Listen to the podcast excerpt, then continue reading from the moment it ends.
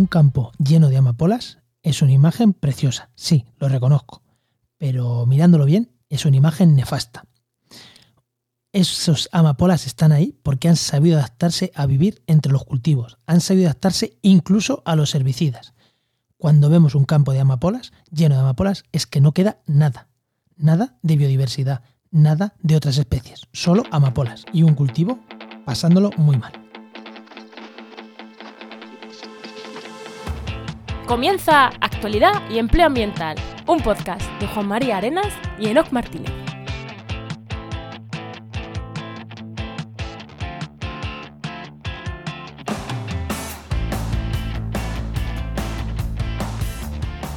Buenas, soy Juan María Arenas.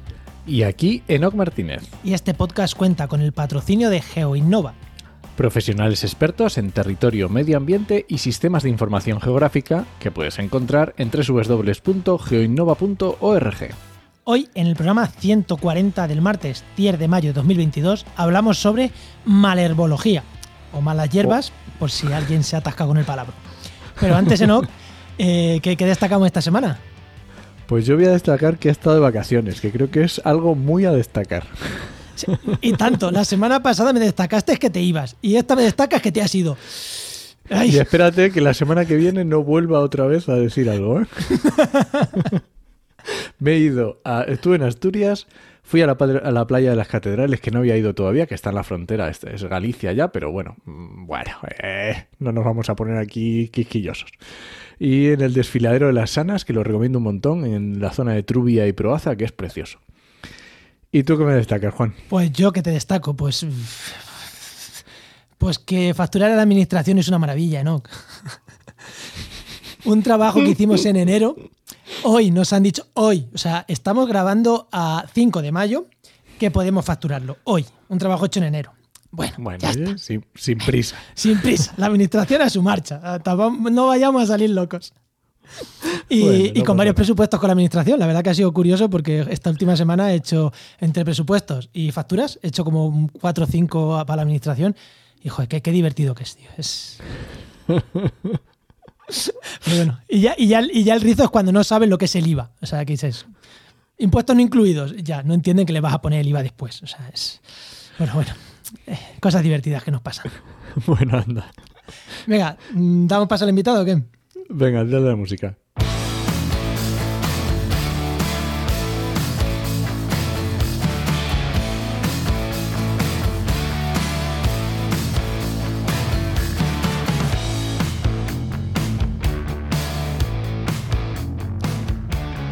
Pues hoy tenemos con nosotros a Bárbara Baraibar, que es investigadora postdoctoral en malherbología y ecología vegetal en la Universidad de Lleida. Muy buenas, Bárbara, ¿qué tal? Buenas, muy bien. Muy buenas, Bárbara. Oye, Bárbara, el programa de postdoctoral, como todos los programas postdoctorales, van asociados a una beca y siempre viene bien nombrarla por, porque son los que, no, los que nos pagan a los postdocs. ¿Qué, ¿Cuál es el programa que te, que te paga a ti tu sueldo? Sí, yo estoy contratada eh, con un programa que se llama Beatriu de Pinós, que es parte de la Generalitat de Cataluña y fondos europeos. Así que sí. siempre viene bien darles las gracias. pues sí, la verdad que sí. Que cuesta mucho conseguir una postdoc, pero al final, por mucho que cueste, son los que te pagan y por mucho que cueste hay que agradecer encima que te están pagando. Pues sí, sí, sí. Muy bien, Bárbara, la pregunta que le hago a todos los invitados. Cuando eras pequeña, ¿Qué querías ser de mayor y cómo has llegado hasta aquí? Pues um, los primeros recuerdos que tengo así de querer ser algo era o alcalde, era una... Eso me gusta, ¿eh? Eso me gusta. Yo soy de Barcelona y no sé, de pequeña siempre encontraba como un montón de cosas que no me gustaban, ¿no? Y era como, yo tengo que ser alcalde para cambiar esto y esto y tal, y no sé, organizar las cosas. Pero luego ya me di cuenta que no, que esto de la política no. Y luego me empezó a interesar eh, la astronomía. Me gustan mucho las estrellas y así. Y tenía una, bueno, una, creo que era prima de mi abuela, que era una astrónoma muy conocida, eh, catalana, Asunción Catalá. Y, y, nada, era como, wow, ¿no? La científica, astrónoma, así, me motivaba mucho. Pero luego descubrí que para ser astrónoma había que estudiar mucha física. Y sí, ese pequeño detalle. ese pequeño detalle que yo no sabía, ¿no? y la física, la verdad es que no se me daba nada bien, no, no me gustaba. Eso de el momento, nunca había entendido lo que significaba esas cosas. yo era más de química, biología, lo que se podía así como ver o tocar, ¿no? Y, y nada, entonces eh, yo al final acabé estudiando ingeniería agrónoma, que no tiene nada que ver, pero aunque es una ciencia de la vida, ¿no? Bueno, un poco... Y, y, nada, lo estudié, le tengo que dar las gracias también, que no lo he vuelto a ver nunca, pero en segundo, a ver, en segundo de BUP, que cuando yo estudiaba aún hacíamos BUP y CO, ¿no? Nos hicieron como un test de estos de aptitud profesional, como para ayudarte a ver pues, qué carrera te iría bien y así. Y el psicólogo del colegio pues, nos dijo, pues nos, pues nos llamó ¿no? para eh, darnos los resultados y dijo, bueno, yo veo algo que sea compaginar el aire libre con trabajo dentro de, bueno, laboratorio, así, pero algo también al aire libre. Y no sé si conocerás, hay una carrera que se llama Ingeniería Técnica Agrícola en, que la hacen en Lleida y así, pero no sé si te, y pensé, bueno, la verdad es que yo nunca había oído hablar de nada, soy de Barcelona, no tenía ninguna relación con el campo ni la agricultura, y, pero bueno, ahí quedó plantada esa semillita, ¿no? Y ya cuando tenía que escoger, estuve entre ciencias ambientales y ingeniería agrónoma, eran las dos que, que estaba, bueno, pues así, ¿no? Y, y pensé que ingeniería, que a, ciencias ambientales no entraría, porque no, pedían una nota muy alta y ah, pensé que, que no entraría y luego fui a la selectividad y subí la nota de, mi nota, así que sí que entraba y tuve esos tres días de, bueno, ¿qué quieres hacer? ¿no? De pánico, ¿no? Sí, exacto. Y, y, al final decidí que, bueno, que ya había tomado la decisión, que me iba a Lleida a estudiar, porque era una carrera que se podía hacer en Barcelona, pero el segundo ciclo solo se hacía en Lleida. Y dije, bueno, yo ya me voy directamente, que también supongo que tenía ganas, ¿no? Con 18, 18 años de irse de, de salir, sí, claro. Y me fui a Lleida y la verdad es que me encantó porque era un mundo nuevo para mí. Era, pues claro, nunca, pues la agricultura era todo nuevo, todo lo que me contaban era nuevo y, y me gustó mucho. Y nada, pues de allí, mientras hacía la carrera, pues estuve trabajando en varios laboratorios, así como estas mm, becas ¿no? de colaboración que hay, donde pues haces pues 10 horas a la semana y ayudas a los grupos de investigación a hacer su trabajo. Ah, qué bueno. y, y sí, sí, esto de la investigación, pues bueno, me iba gustando cuando acabé la carrera eh, estuve trabajando un año en un sindicato agrario, en Unión de Payesos, pero lo, durante ese año también hice un máster de agricultura ecológica y cuando acabé el máster me dieron una beca para irme a Suiza, a un instituto de investigación. Y cuando estuve allí pensé, va, esto de la investigación es lo que me, es lo que me va. Así que cuando volví ya busqué becas para hacer el doctorado y, bueno, pues desde entonces he ido para aquí para allá, he estado, estuve cinco años en Estados Unidos y ahora hace un par, que hemos, un par de años que volví. Y aquí ¿Y, ¿Y, por qué las malas hierbas? Pues, ostras, no sé, era un tema, cuando hice la, la carrera teníamos que hacer el trabajo final de, de técnico, ¿no? Y la hice en, en, malas hierbas con un profesor de aquí de malherbología.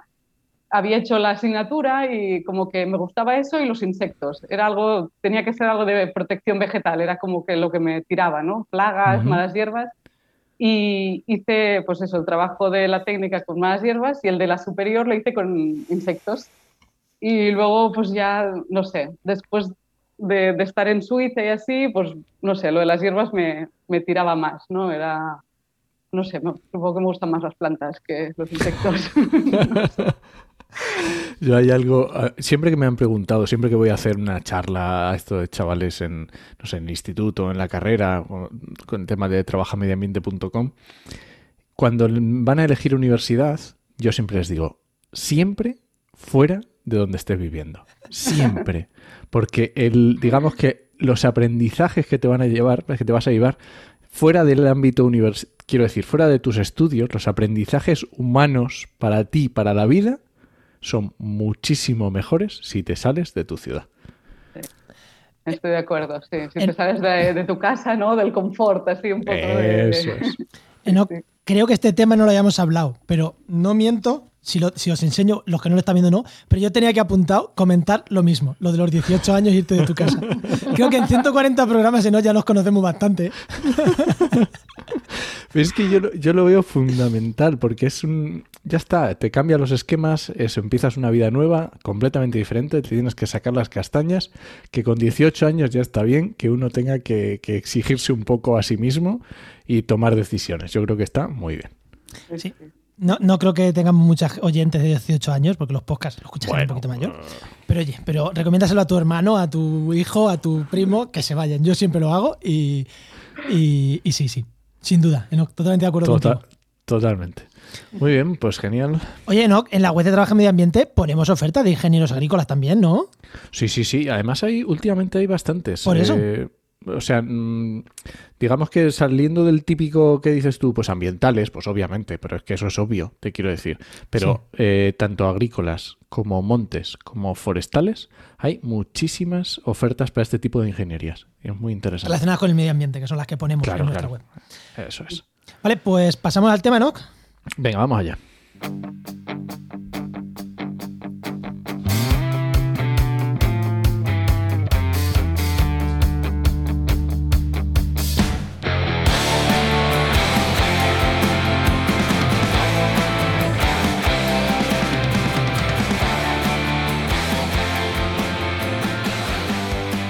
Estima que a nivel mundial estas hierbas suelen llegar a producir pérdidas de hasta el 30% de las cosechas.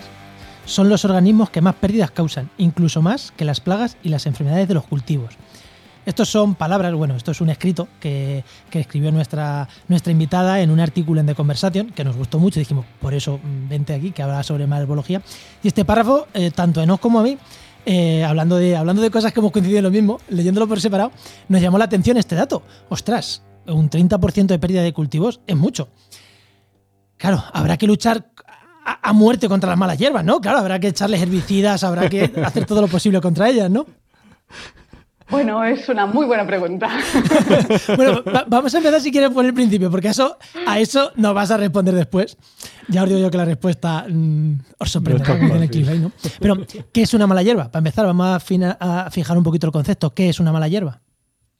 Bueno, básicamente es una hierba que sale en un sitio donde no la queremos, ¿no? Es un concepto muy antropocéntrico y en español, ¿no? O en francés eh, siempre lleva esta connotación de mala hierba, ¿no? En otras, en otros idiomas no existe tanta, bueno, ese Tanta atributo, inquina, ¿no? ¿no? Sí, de mala, ¿no? ¿No? En Pero España en también, se le, pu- también se le llaman ruderales, arbenses, ¿no? Que son como... Sí, el término arbense sería más el, término botánico sería arbense. Son plantas que crecen en los campos de cultivo. Las ruderales son más las de los márgenes y zonas colindantes a los campos.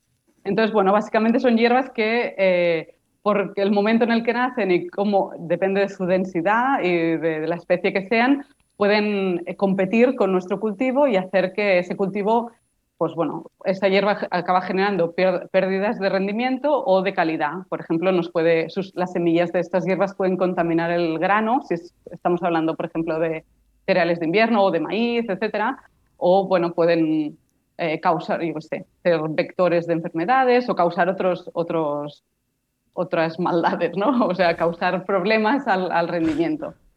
Pero bueno, es un concepto eso, muy antropocéntrico y muy... porque es una misma hierba puede crecer en un campo cultivo y ser considerada mala hierba, puede crecer la misma hierba fuera y ahí no le pasa nada, ¿no? Está contribuyendo al ecosistema. Y La- Una mala hierba típica, que son las amapolas, eh, a las gallinas de mi abuelo le encantan.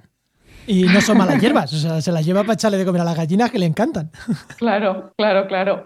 Por eso, ¿no? Y, y es un concepto que, bueno, se está reevaluando mucho, sobre todo ahora, ¿no? Porque también eh, el concepto de mala hierba es en función de pues, la densidad, por ejemplo, si hay tres amapolas o hay diez amapolas en un campo, no pasa nada. O sea, esas, Claro. esas hierbas no están afectando al rendimiento del cultivo. Si tienes mil por, por- pues, yo qué sé, no sé, por poner un número, si tienes 20 por metro cuadrado, pues bueno, eso puede ser un problema porque entonces sí que están compitiendo eh, con el cultivo. Entonces, pues bueno, hay que tener en cuenta muchas cosas y también el momento en que nacen, si está...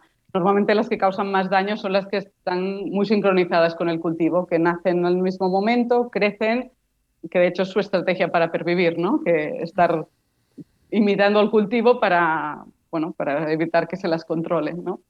Y ahora que dices esto de la imitar los cultivos, eh, ¿cómo consiguen o en qué sentido lo quieres decir? Quiero decir, me imagino, hombre, pues un trigo y una amapola mucho no se parecen, pero ¿cómo, ¿cuáles son las estrategias estas de imitación? Sí, bueno, cuando digo imitar es más imitar, por ejemplo, el momento de germinación, eh, el hábito de crecimiento, ¿no? Si, por ejemplo, son hierbas de, invierno, ¿no? que crecen con los cereales de invierno, como el trigo o la cebada, pues nacen en noviembre, igual que el trigo y la cebada, hacen una parada en invierno y luego vuelven a crecer en primavera y esparcen sus semillas cerca del momento de la cosecha. O sea, que están como imitando un poco el ciclo de vida, porque si nacen antes de que tú pongas el cultivo, las puedes eliminar con una labor o con un herbicida, etcétera. Y si nacen después, el cultivo ya les, les, tapa, ¿no? Les tapa y no pueden crecer tanto. Entonces su estrategia es asimilar, bueno, nacer el, el mismo, bueno, casi el mismo momento. Y sí que luego hay hierbas que realmente se parecen mucho al cultivo, ¿no? Por ejemplo, el vallico es una hierba de cereales de invierno que, bueno, también es una gramínea como, los, como el trigo, la cebada, y pues aún se parece más, ¿no? Pero bueno, la amapola no se parece en nada y también es una hierba muy importante de estos cultivos. Vale, y, volviendo a las pérdidas, estas que hemos dicho el 30%, las pérdidas que son por competencia directa, que no crecen, por, eh, por competencia de recursos, por competencia de espacio, por contaminación de los cultivos, por transmitir enfermedades, no sé, esas pérdidas asociadas a qué son de todo lo que hemos dicho, o un poco a todo, supongo. Sí, bueno, ese, ese 30% es, una, es un dato que no, no, es mío, es de un estudio de OERCE del 2006, tiene unos cuantos años ahora, y él hizo como una revisión de, de los principales cultivos de, del mundo. Bueno, eh, creo que está maíz, soja, algodón, trigo, arroz y patata, creo recordar. Y hizo una estimación eh, en, en, 19 regiones del mundo, ¿no? Y, o sea, es un número, es una media, ¿no? Hay que mirarla un poco con cuidado. Pero básicamente yo creo que son pérdidas asociadas a eso, a competencia por espacio, por la luz y, y los recursos. Y claro, en ese espectro hay situaciones donde no, no producen tantas pérdidas, pero hay algunas donde, donde pueden llegar a ser muy importantes. Sí, pero que no es tanto por, o sea, además, eh, competencia de recursos, de espacio y de luz, no es tanto porque eh, te, te, contaminen, entre comillas, el cultivo que ya no sea útil, eh, porque claro, yo mm. pienso un trigo creciendo al lado de un trigo silvestre, entre comillas, una gramínea, claro, cuando tú coseches eso, te llevarás las dos y dirás, joder, he perdido calidad de mi trigo porque la mitad de las cosas que me estoy llevando no es trigo. ¿Eso también es un problema o no? ¿O eso se eh, controla? sí, puede ser un problema. Eh, yo creo que lo que se refiere el artículo es básicamente pérdidas por competencia y no, y no por eh, contaminación de grano. Sí, pero sí, es un problema sobre todo cuanto más se parezcan la semilla o el grano ¿no? del cultivo y de la mala hierba, más difícil es separarlas. ¿no? Por ejemplo, pues la amapola en realidad es una semilla tan pequeñita que es muy fácil por, por tamaño separarla de, la cebada o el trigo. Pero hay, hay, algunas que tienen su truco, ¿no? Poder separar las dos eh, y entonces eso sí que puede ser un problema. O en otros cultivos muy especializados, por ejemplo, la soja, que se está empezando, bueno, se está, está creciendo bastante su cultivo en España, que se utiliza para bebidas vegetales. Eh, bueno, no quieren ni una hierba porque las semillas pueden manchar el grano y eso al final, como ese grano va para leche de soja, eh, les ah. cambia el color. Entonces, en esos cultivos casi la tolerancia es cero. Ah, no puede haber nada que no sea soja, ¿no? Entonces, bueno, claro, eso no es, si es para pienso, no tienes esos requerimientos, si es para consumo humano, tiene, bueno, regulaciones más estrictas. ¿Y cómo, quiero decir, eh, porque ahora estoy pensando, claro, el estudio que nos decías, obviamente, bueno, es una media y habrá todo tipo de, cultivos y es muy, digamos que es para, para hacernos una idea, ¿no?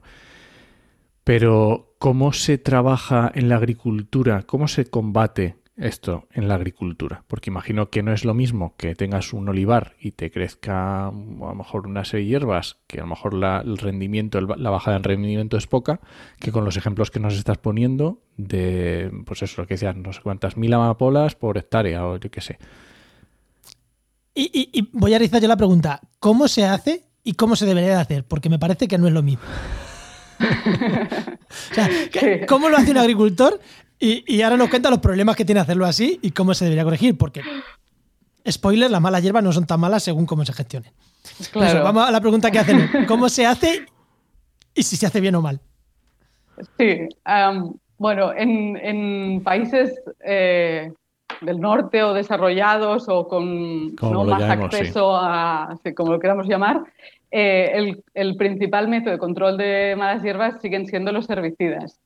Eh, en otras partes del mundo donde no hay, pues bueno, no hay disponibilidad así y en muchas zonas muy importantes aún se hacen a mano. Puede, o sea, hay gente, cuadrillas ahí a mano o con labores, ¿no? Pero en nuestras condiciones el- el- los herbicidas son el principal, la principal forma. Eh, es un método que ha tenido mucho éxito porque, claro, es, es relativamente barato o ha sido hasta ahora eh, y muy eficaz, ¿no? Entonces, pues bueno, claro, eh, pues parecía que era como la solución perfecta a los problemas porque era una cosa pues barata, eficaz y, y se podía hacer sin ningún, no, mucha complicación, ¿no?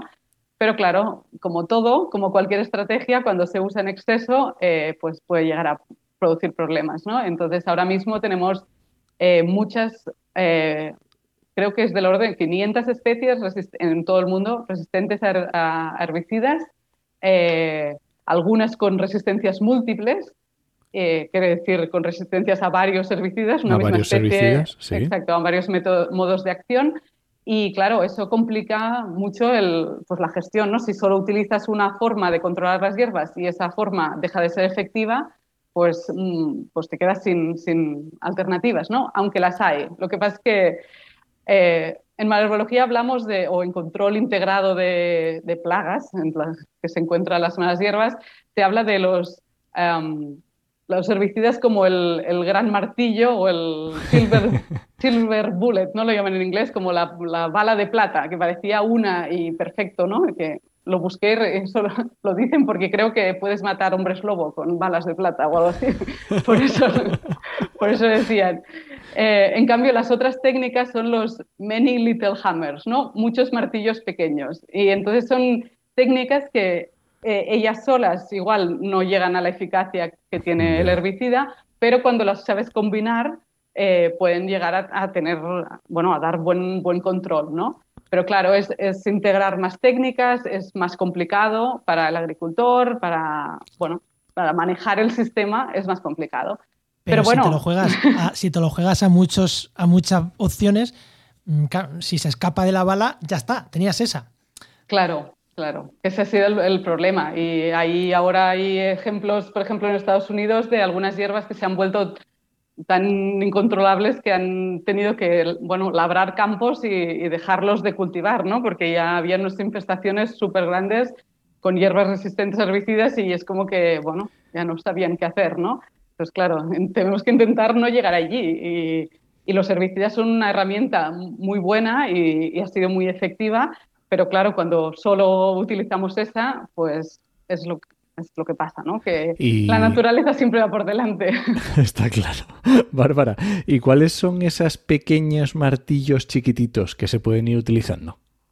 Pues bueno, eh, hay muchos. Uno sería, por ejemplo, eh, jugar con la fecha de siembra. Ah, y todo esto, bueno, todo esto estoy hablando sobre todo de cultivos extensivos. Luego podemos hablar de eh, olivares o, o vi- viña, ¿no? Que el manejo puede ser diferente, pero en, lo que trabajo yo más son cultivos extensivos como, eh, pues eso, los cereales de invierno, el trigo, la cebada o el maíz, la soja. Sí, lo que son leños, lo que son herbáceas en general. Herbáceos, exacto, sí. Entonces, en este tipo de cultivos, eh, la fecha de siembra es muy importante. Hay veces, pues, solo con retrasar la siembra dos semanas, ya estás eliminando. Muchas de las Mm. hierbas salen antes y entonces tú antes de sembrar las puedes eliminar, ya sea con un herbicida o labrando el campo. Eh, otras técnicas serían, pues, eh, la variedad. Hay variedades mucho más competitivas, aunque desgraciadamente, como teníamos los herbicidas, hemos hecho variedades que son muy productivas si se controlan las hierbas, pero si hay hierbas no tienen, pues Ya. bueno, han perdido un poco la resistencia. Entonces hay que intentar volver a tener variedades que sean, pues bueno, más robustas y que puedan competir mejor. Em, luego, pues hay el laboreo, por ejemplo, también el laboreo es una, también es un martillo grande, depende de cómo, porque puede ser muy efectivo, ¿no? Cuando labras un campo, pero siempre es antes del cultivo. Una vez está implementado el cultivo, pues ya hay menos aperos. Hay algunos que sí que pueden entrar, que se utilizan sobre todo en agricultura ecológica, pero, pero bueno, también, entonces sería, se convierte en un martillo más, más pequeño, ¿no? Em, ¿Qué más? Las densidades de siembra, por ejemplo, todo lo que hace que el cultivo sea más competitivo y vaya por delante de, de la mala hierba. ¿Y la rotación de cultivos? Ah, bueno, claro, es verdad, también. Esa es la. Debería haberla mencionado la primera. La rotación de cultivos es sí, es la madre de todas las soluciones. Claro, es que, sí, sí. que es cuando lo has dicho de sembrar 15 días después, digo, pues siembra otra especie que la siembres dos meses después y ya está. Exacto, exacto. La rotación de cultivos es el. Sí.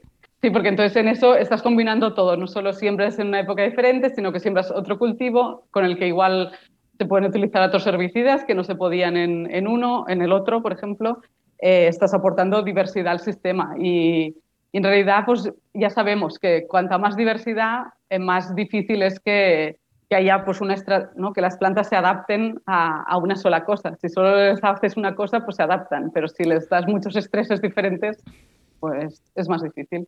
Y desde la visión del Enoch, voy a hacer una pregunta, no sé si tú te algo de esto, voy a ir un pelín.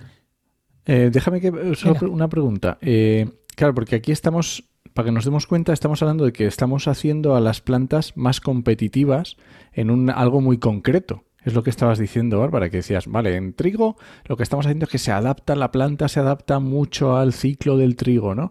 Y tiramos un herbicida y la planta justo nacen las resistentes a ese tipo de, de herbicida que estás montando. Porque claro, lo que dices tú, en el momento que eso lo que dice, rotas de cultivo. Y ahora en vez de poner trigo, pones eh, gramíneas. O sea, gramíneas. Eh, una leguminosa, por ejemplo. Leguminosas, justo, era lo que quería decir. Claro, ya lo has cambiado completamente. Y eso a lo mejor no es tan complicado.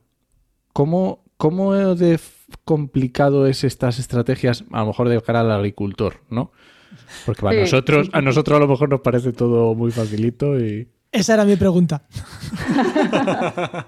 Estáis súper compenetrados. ¿eh? no, es una muy buena pregunta, porque en esto entramos en temas sociales, ¿no? Que parece que a veces claro. Eh, los científicos solo ¿no? estudiamos una cosa, pero bueno, yo soy, yo creo que, que, tenemos que tener en cuenta siempre el contexto social donde, donde estamos, ¿no? Porque yo puedo inventar un método perfecto, pero si luego nadie lo adopta, pues ya no tiene una gracia, ¿no? Entonces, claro, eh, los, los, agricultores si hacen solo un monocultivo es porque ese monocultivo les, es el que les da más rendimiento. Claro.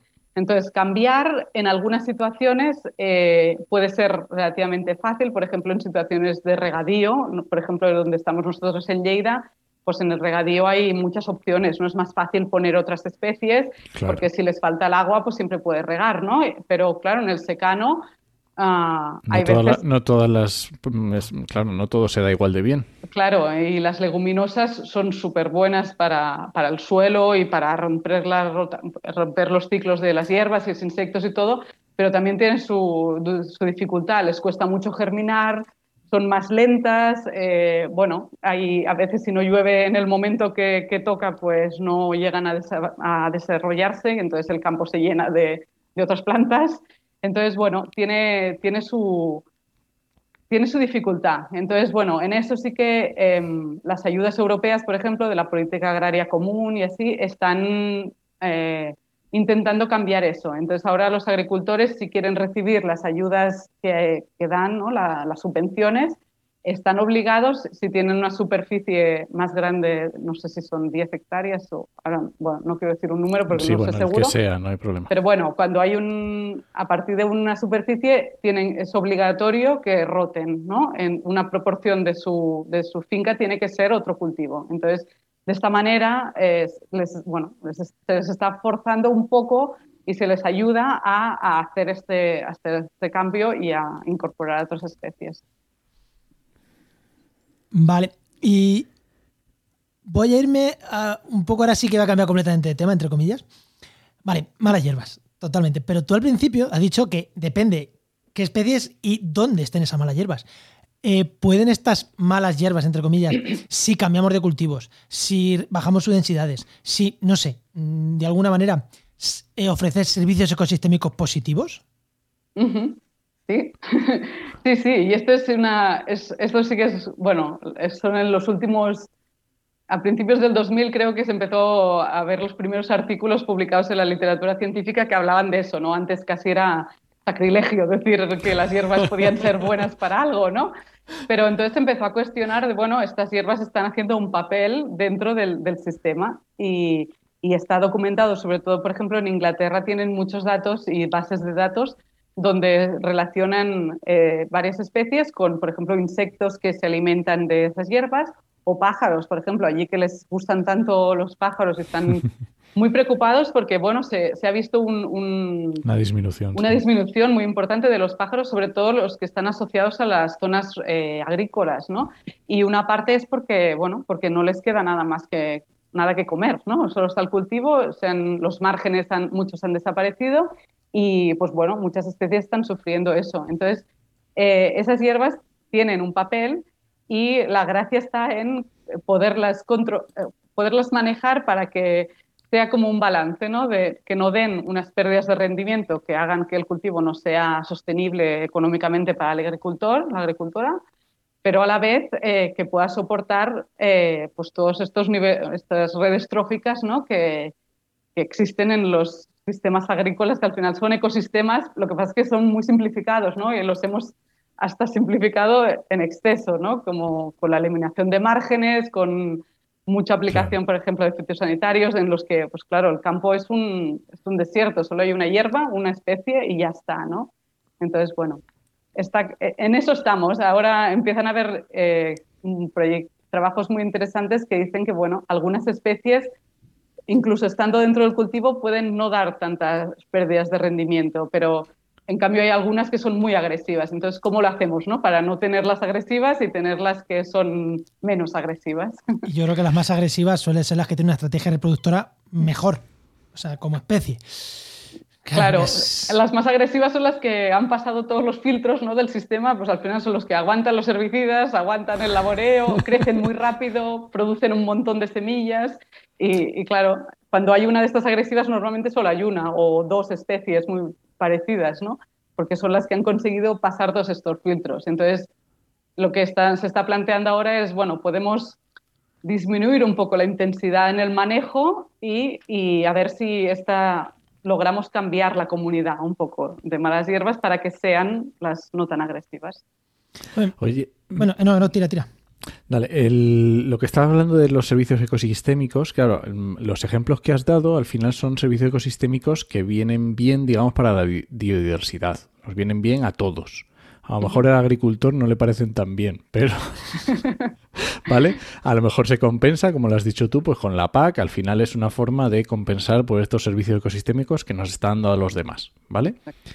Pero eh, ¿Se te ocurre algún caso de alguna mala hierba que esté dando buenos servicios ecosistémicos para el propio agricultor y que no nos estemos dando cuenta? Quiero decir, a lo mejor estamos empeñados en quitar no sé qué planta, el ejemplo de las amapolas. Estamos empeñados en quitar las amapolas y resulta que las amapolas atraen a no sé qué especies de insectos que ayuda para la producción de trigo. ¿De toda la literatura que conoces o algo, algo de esto ha pasado o te suena? Bueno, me... no te podría decir una hierba que digas, no, esta es la buena y las otras no.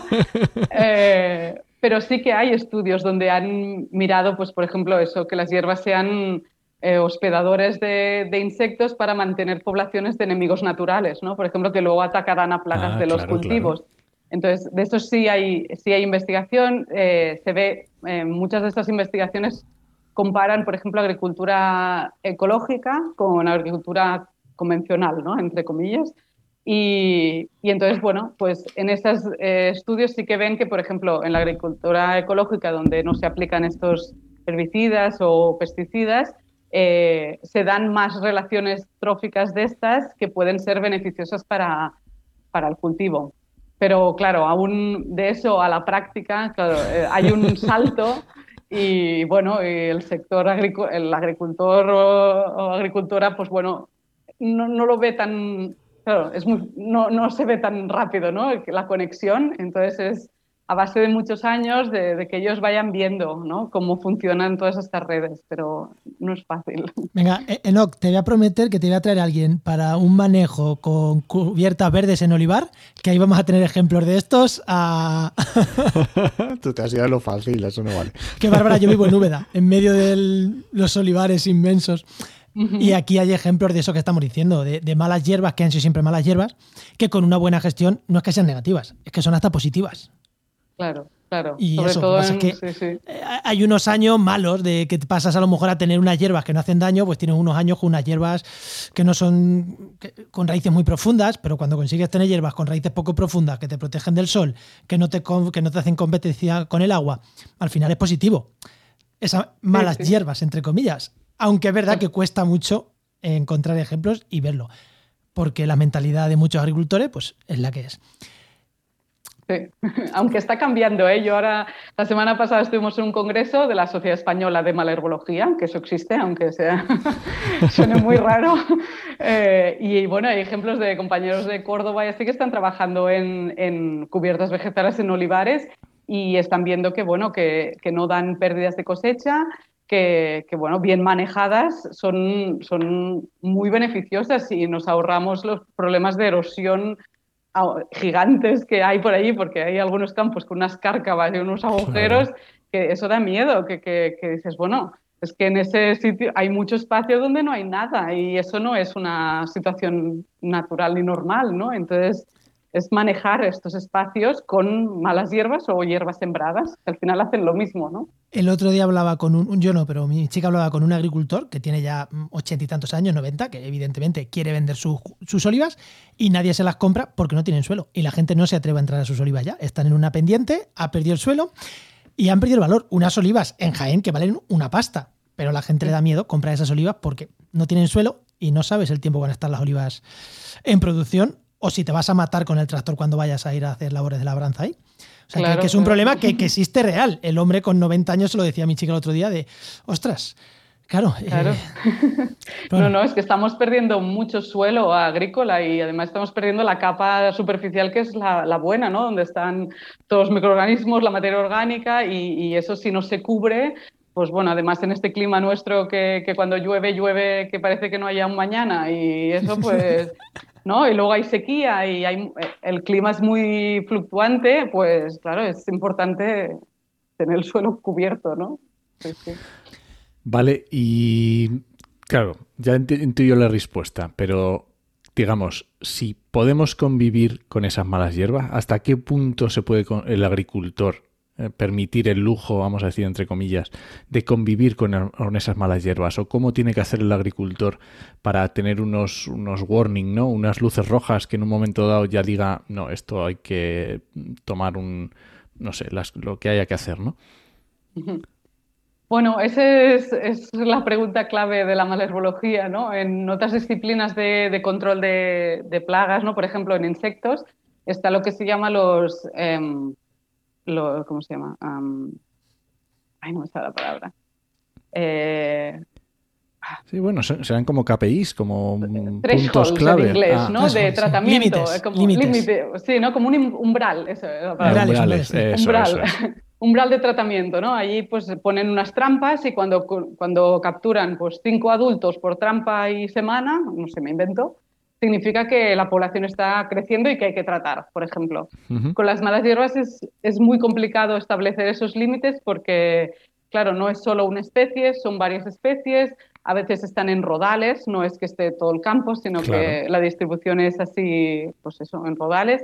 Entonces, pues claro, es, es más complicado eh, pues establecer ese de hasta dónde no pasa nada que haya hierbas y hasta dónde pues hay que hacer algo, ¿no? Entonces, bueno, hay todo un, estudio también de agricultura de precisión, por ejemplo, que se, están, está desarrollando mucho de, pues bueno, hacer, hacer por ejemplo, mapas de, desde, desde un dron o algo así, hacer los mapas de las, dónde están las hierbas y, desde allí pues ver si las hierbas se extienden o no, si realmente hay que hacer un, un tratamiento o no hace falta, o solo hacerlo localizado en esa zona y el resto del campo no, por ejemplo. Y bueno, también es otro enfoque ¿no? de, para poder reducir también la cantidad de herbicidas que se utilizan y, todo esto.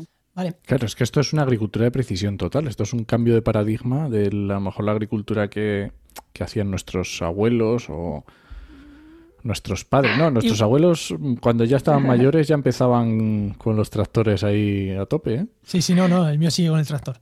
Pero que digo que nuestros abuelos, creo que la generación de nuestros abuelos y nuestros padres ha sido la que se ha criado en esta época de eh, la revolución verde, entre comillas, ¿no? Esta que de agricultora, de, de, mm, fitosanitarios Sí, y tal. sí. las puertas. Sí. Mira, Y una pregunta, yo creo que así vamos terminando con este tema. Eh, si un agricultor tiene un problema, por ejemplo, que es el campo se llena de amapolas, y dice, es que este año he perdido la mitad de la cosecha porque se me ha llenado de amapolas, eh, es fácil que al año siguiente pueda hacer técnicas para... Punto uno, es fácil que al año siguiente pueda hacer técnicas para decir, no, el año que viene voy a controlarlo, o ya tiene que hacer un cambio brusco, decir, no, no, es que a partir de ahora roto cultivos tal cual.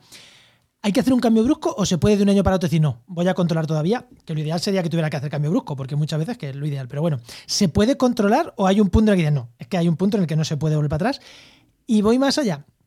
Y si haces ese cambio brusco, eh, entiendo que los primeros años vas a tener una pérdida de, de ingresos seguro, pero con esos cambios de rotación de cultivos sabemos que a la larga, al ser un sistema más estable, los ingresos en cómputo global suelen ser más estables que cuando depende de un único cultivo, que hay años muy buenos y años muy malos.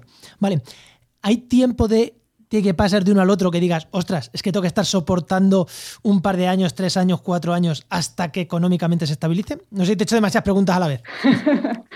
Bueno, no, a ver, creo que la primera, así, un campo, si tienes un campo lleno de amapolas, el año que viene vas a tener un campo lleno de más amapolas. O sea, una característica de las hierbas es que, bueno, eh, por cada planta producen muchas semillas y hay plantas que pueden llegar a producir del orden de cientos de miles de semillas, ¿no? La amapola igual no tantos, pero también son unas semillas muy pequeñitas y de Claro. una cápsula igual te pueden salir 5.000 semillas. Entonces, eh, a ver, ves que, que el problema va, va a seguir y no, no va a desaparecer. Eh, entonces, claro, ¿qué puedes hacer? En este, es- en este escenario, eh, una rotación de cultivos seguro o incluso, bueno, hacer alguna técnica de, vamos a hacer, por ejemplo, falsas siembras, que se las llama, ¿no? De hacer germinarla como si fueras a sembrar, pero sin sembrar. Preparas el suelo y luego, cuando han salido las hierbas, labras otra vez, ¿no? Y entonces va reduciendo, como si dijéramos, el, el banco de semillas, ¿no? Que lo llaman, ¿no? Todas las semillas que están en el suelo para, para reducir la población. Pero claro, es, eso eh, puede llevar varios, varios años, porque claro, Claro, hay porque- muchas, ¿no? Claro, cortas el ciclo, pero claro, seguirán quedando semillas y vuelves a esperar otro año, vuelves a cortar el ciclo, quedarán cada vez menos semillas, pero claro, eso no es de un día para otro. No, claro. Entonces hay, hay que, bueno, empezar a diversificar métodos de decir, bueno, pues labro y luego tiro un herbicida y luego igual tengo que pasar con un, no sé, con un apero o voy a probar, yo qué sé, de sembrar las, las líneas más juntas o no sé, empezar a, a variar cosas. Sobre todo si se puede variar el cultivo, eh, es lo suyo, ¿no? Poner, pues, o sembrarlo mucho más tarde o algo así. Eh, pero claro, es lo que decía Juan, ¿no? De el- el- el- la pérdida de lo que le cuesta al agricultor volver a estabilizar ese campo. eh, no está compensa, o sea, no está, sí, no, no se tiene en cuenta, ¿no? El único, la única estrategia que se puede tener un poco en cuenta es en agricultura ecológica, ¿no? Cuando tienes ese periodo de transición y luego el, cuando ya estás cer- certificado, ese grano tiene un precio distinto. Entonces, con eso puedes un poco compensar pues, los años que, que no han ido tan bien, ¿no? No es bueno Pero- malo, claro. Exacto, pero en otros sistemas no. Entonces, bueno, supongo que es un poco jugar de vamos a ver este campo cómo lo arreglamos, pero mientras los demás intentar manejarlos para que no te, no te pase lo mismo que en este campo, ¿no? Entonces, eh, los agricultores normalmente tienen, bueno, en esta zona nuestra, por ejemplo, tienen muchos campos pequeños, no son fincas así muy grandes, sino que son varias parcelas y entonces, bueno, no es que siempre se lo jueguen todo a, a un, ¿no? un campo, sino que tienen más eh, y, y, bueno, con eso manejar un poco el riesgo, ¿no? De que si un año uno falla, pues bueno, siempre tienen el, el otro, ¿no? Qué bueno. Pues Enoch, no sé si algo más o vamos cerrando. Yo creo, vamos, me ha encantado. Ya los lo miraré las amapolas con otros ojos, pero bueno. no, son muy bonitas y aquí en Lleida tenemos un cartel de, de la ciudad ¿no? para turismo y había un, una gente paseando en bicicleta en un campo lleno de amapolas. Y pensaba, no, es que está muy bien, pero seguro el agricultor no, no, lo ve de la no le parece manera. igual de bonito. Pero bueno, son bonitas, son bonitas. Muy bien, Bárbara. Pues yo qué sé, pues muchas gracias, Bárbara. Ha estado genial. Eh, ¿Quieres eh, para nuestros oyentes y dónde te pueden seguir? Redes sociales, eh, yo qué sé. ¿Cómo pueden ponerse en contacto contigo? Sí, pues bueno, yo estoy en la Universidad de Lleida. Está, si buscan por mi nombre, les aparecerá la página web del grupo. Tengo una página web personal también, que es barba, bueno, barbarabaraibar.weebly.es o .com, creo. Y luego estoy en, en, Twitter también, arroba Bárbara Baraibar, y nuestro grupo de investigación también está en Twitter. Así que eh, cualquier cosa allí, somos un grupo muy activo y hacemos también muchos cursos y, y cosas de...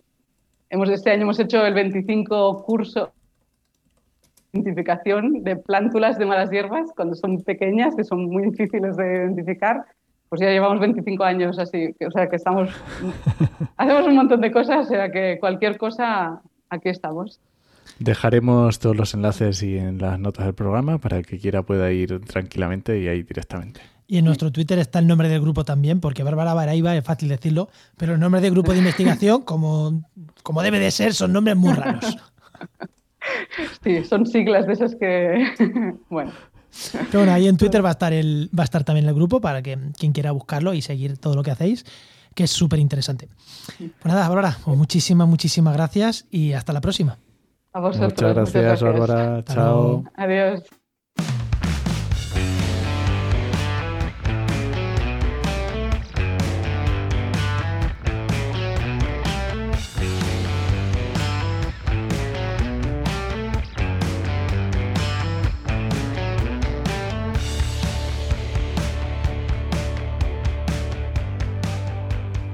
Bueno, no, vamos, vamos con la sección de Heinova, que ya tenemos por aquí a nuestro amigo Luis Quesada de Heinova. Muy buenas, Luis, ¿qué tal? Hola, hola Juan, ¿qué tal? Muy ¿Cómo estamos, buenas. Enoch? ¿Qué tal, Luis? Muy bien, muy bien. ¿Y de qué Vamos a ¿De qué hablar, vamos a hablar de teledetección, pero esto suena muy raro. A mí Sí, esto me lo tienes que explicar porque yo creo que esto te lo has sacado de la manga, esto no lo utilizamos, esto tiene que ser algo ya un poco... A ver, Antiguo, ¿cuándo ¿eh? utilizamos teledetección? Bueno, seguro que la, la habrás visto más de una vez en, en los telediarios, pero me juego el cuello, vamos, seguro. ¿Teledetección en el telediario? Venga. Sí, sí, sí, sí, sí. sí. Va de tele, de tele. Bueno, si, si hablamos de teledetecciones, siempre vamos a hablar de detección remota, ¿no? En ese sentido, es decir, eh, cómo capturar información de- a distancia. ¿vale? ¿Qué pasa? Normalmente siempre está asociada a satélites. eh, todo el mundo, todo lo que engloba satélites eh, y cómo se cogen, se capturan imágenes. Ahí normalmente en las películas siempre hay como ah, con precisiones centimétricas. Em, pero en realidad la teledetección se hace también con otro tipo de aparatos, que no son los satélites, los drones, por ejemplo. Claro, Ah, claro. Ostras, Sí, con los drones Y- de teledetección también. claro, claro, claro, claro. Al final estás capturando información a distancia, ¿no? Y ahora voy, si quieres, al ejemplo. Eh, ¿Te acuerdas de cierto volcán en La Palma?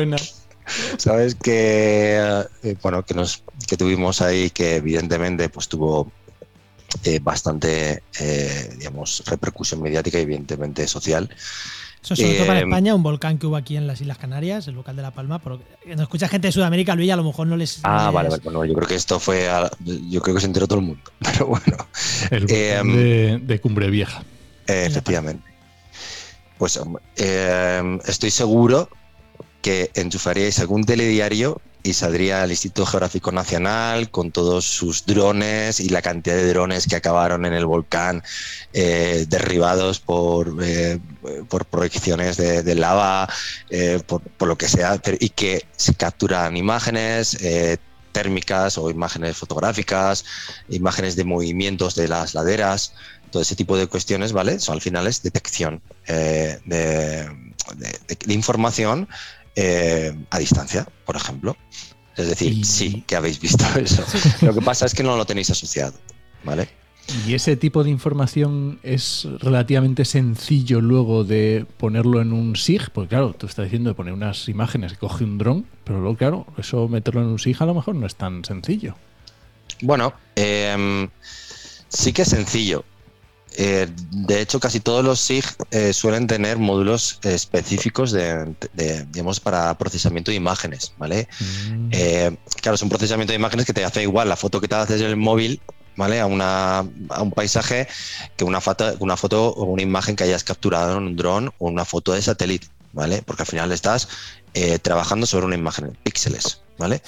Era, claro, evidentemente normalmente lo que se hace siempre es trabajar con bandas de satélites o con bandas eh, que trabajan a, través de las, de las cámaras que, portan los, los, drones en este caso, y que detectan información pues que puede ser de, muchos tipos, de, térmicas a, de, información de calidad vegetal, de temas de, aguas, de bueno, temperaturas, he dicho, bueno, hay mucho tipo de información que se puede capturar a través de, los satélites, ¿vale? Y sobre todo es muy importante a la hora de la gestión de eventos, eh, tanto climáticos en este sentido como eh, un poquito todo lo que es de riesgos naturales. Eso iba a decir que, claro, que no es solo. Claro, yo teledetección siempre lo he visto de cosas grandes, cosas macro, cosas, eh, pues eso, vegetación, tal. Pero claro, en gestión de riesgos. O sea, que es que gestión de riesgos no es algo que tú cojas el dato, luego analices en un laboratorio. Gestión de riesgo es eh, estás echando la foto ahora mismo y en cinco minutos tienes que estar analizándola para ver qué está pasando, ¿no? Sí, claro. Eh, tú date cuenta que si, partimos del principio, lo más, lo más común como vemos detección, siempre vamos a ver em, el tiempo. Eso es meteorología. ¿Y cómo se captura esa información? A través de, evidentemente, de satélites. Mm. Ya estás capturando información. Pero, por ejemplo, eh, geología también se utiliza mucho para desplazamiento de las laderas, desplazamiento de los continentes. O sea, no se ponen a medir las cosas. ¿Sabes? Es decir, todo eso se hace una medición estricta a, partir de, esos satélites. Por ejemplo, con el control de plagas, ¿vale? Que también es un, ya un riesgo, eh, también se hace, eh, muchas veces se hace a través de satélites, sobre todo que eh, de más vegetales, ¿vale? Y cómo, cómo se va sea, al final, cada especie, en el sentido vegetal, tiene una firma eh, espectral en el cual se identifica, concreta, eh, qué es esa especie, ¿vale? Que después, evidentemente, con la con las, eh, validación en campo, pues normalmente se dice, vale, es esto. Pero, pero se, utiliza para muchas cosas, que no solo, solo eso. Y en riesgos naturales es fundamental porque te permite darle un seguimiento, una continuidad a ese evento. ¿Vale? Que antes no, no se tenía. Ahora, bueno, es que para cualquier cosa que ocurre, pues realmente tienes un, proceso, o sea, tienes una cantidad de información eh, muy grande. Hace poco, por ejemplo, en la, en la, en la, en la bueno, hace poco salieron por, en, la guerra de, Ucrania, como a través de teledetección también, eh, pudieron adivinar que se estaban acercando todas las tropas eh, de, Rusia, ¿vale? para, para atacar eh, ciertas ciudades. Es decir, en estos momentos estamos muy cubiertos, cada vez tenemos más satélites eh, volando, digamos, de, una forma, eh, estamos más cubiertos de información. Ostras, Luis, y el tema de que has dicho de agricultura, el tema de, detección de cada especie, tiene su espectro y tal. Y eso para temas de agricultura, imagino que, ya que hemos estado hablando en el programa de temas de agricultura y de especies eh, malas hierbas, entre comillas, claro. supongo que tiene que ser, pues, ostras, eh, incluso con teledetección detectar, pues aquí hay un rodal de amapola o aquí, hay un, o aquí está creciendo el trigo maravillosamente solo. Sí, eh, ahí te metes ya, por un lado, en temas de, control de, pues, de especies no permitidas, ¿vale? Ilegales, que utilizan muchos, muchos países. Por ejemplo, nosotros hemos dado formación a, departamentos de policía en, en países latinos que te pedían justamente, mira, es que necesitamos eh, esta formación en temas de televisión justamente para, poder saber las plantaciones de em, cocaína o de plantaciones de marihuana, plantaciones de... ¿Por qué? Porque necesitan saber eh, dónde están ubicadas. Entonces, lo primero que hacen, evidentemente, es tirar de teledetección para poder ubicar más o menos zonas en las que eh, tengan esa, esa firma espectral. Em, claro, puedes lanzar un vuelo que no, te, no tengan por ser un satélite, lanzas un vuelo a través de la selva ¿De y entonces tú haces esa captura de información, ¿vale? Eh, Claro, no tienen por qué ser tampoco drones, yo te digo, es que al final es detección, eso puede ser en helicópteros, puede ser en vuelos, puede ser en drones, puede ser en, Ah, en claro, puede ser un avión con la cámara igual. Claro, claro. Los LIDAR se hacen con, con aviones y con helicópteros también, ¿sabes? En, eh, para hacer un vuelo LIDAR, eh, en avionetas. Anda. Es decir, claro, el, eh, la teledetección lo que hace es permitirte esa captura de información sin tener que estar ahí abajo, ¿vale? Eh, efectivamente, o sea, eh, tomando esos datos. Y en agricultura es muy importante porque mediante aquí, sobre todo, eh, que se trabaja con drones, ¿vale? Eh, hay muchas compañías, eh, sobre todo de productoras de vino, etcétera, que es donde se mueve mucho dinero y donde hay grandes extensiones que am, ya cuentan con, con expertos en drones que toman esa información eh, eh, o sea, en tiempo real.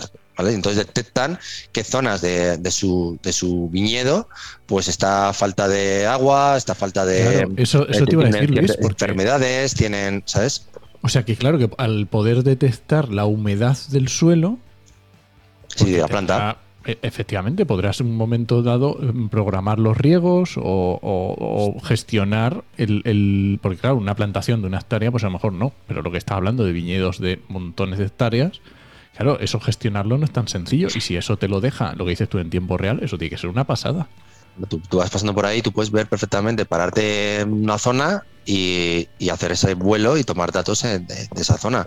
O directamente hacer con un zoom y ver cómo está la uva, ¿sabes? Sin, tener que desplazarte hasta allí, que a lo mejor es de hecho media hora de trayecto, ¿sabes? Pero con un, con un dron lo puedes hacer mucho, mucho más rápido todo ese, ese, ese, ese vuelo. Además, tú al final lo tienes todo programado y te hacen los vuelos solos y te, digamos, decir que lo programas una hora y, y se lanza todo un poquito con control, siempre tiene que haber un control porque siempre tiene que haber un piloto, pero vamos, eh, eh, es, es, digamos que está mucho más automatizado toda esa gestión de, de, captura de información, ¿vale? Y es cada vez más, mucho más preciso. Joder, pues yo creo que Sí, eso se mezcla después con, con, con sensores ya en tierra que te van dando también más datos de tierra y entonces entre ambos pues tienen una, una precisión de cómo está la uva y cómo están las plantas y cómo está todo lo que hay ahí abajo con mucha precisión. Me- Menudo repaso que le hemos pegado hoy. Hemos empezado hablando casi que en la teledetección y hemos terminado hablando de uso. O sea, y todo esto en un puñado de minutos. Luis, hoy, Bueno, hoy la verdad que hemos Te dado. puedo asegurar que de aquí podríamos hablar, podemos hacer solo un podcast de teledetección. Bueno, o sea, pero Bueno, un podcast, no, no, no. un programa, No, un podcast. No, no, un podcast, no, no, un podcast, un podcast. O sea, te digo, sea, teledetección es que es muy amplia. De hecho, la gente que se especializa en teledetección se especializa en algo, ¿sabes? Y las- la gente que además se especializa en un sensor en concreto, en cómo gestiona eso, la información.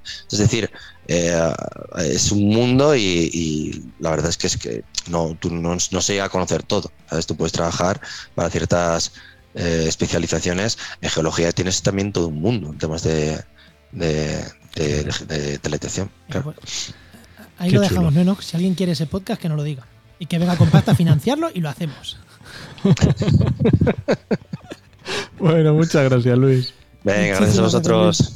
Venga, venga, hasta luego. Pues esta sección te llega gracias a nuestro patrocinador, a GeoInnova, Profesionales expertos en territorio, medio ambiente y sistemas de información y geográfica. que puedes encontrar en www.geoinnova.org.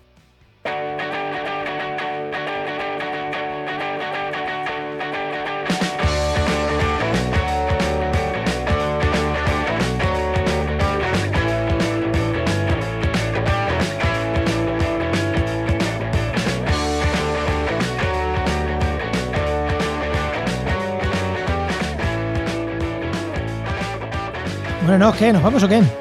Bueno, pues vámonos, yo qué sé. Yo después de haber Pero- bailado en pelota nueva, que cambio de silla, ¿no? Tengo otra pelota nueva donde sentarme. ¿Qué le pasó a la otra que se pinchó? Se me pinchó, se me pinchó. Lo que tiene el sentarte en una pelota que se pincha. Es como si a la silla se le parte una pata, pues igual, se me pinchó la otra. Muy Y, ostras, esta me gusta más, tiene funda y eso. Entonces puedo bailar menos, puedo votar menos, puedo bailar menos. No sé si es porque está más nueva y tengo que domarla o, o por qué, pero eh, es diferente. Bueno, ¿qué me recomiendas, Enoch? Pues te voy a comentar un, recomendar un podcast que se llama docentes.pro de Rigoberto Macías. Y como te imaginarás, es para docentes, pero no docentes de, de instituto, es para docentes sobre todo pensando en cursos online. Así que yo lo recomiendo, está muy chulo. Llevo ya, no sé, unas semanas escuchándolo y está guay. me gusta.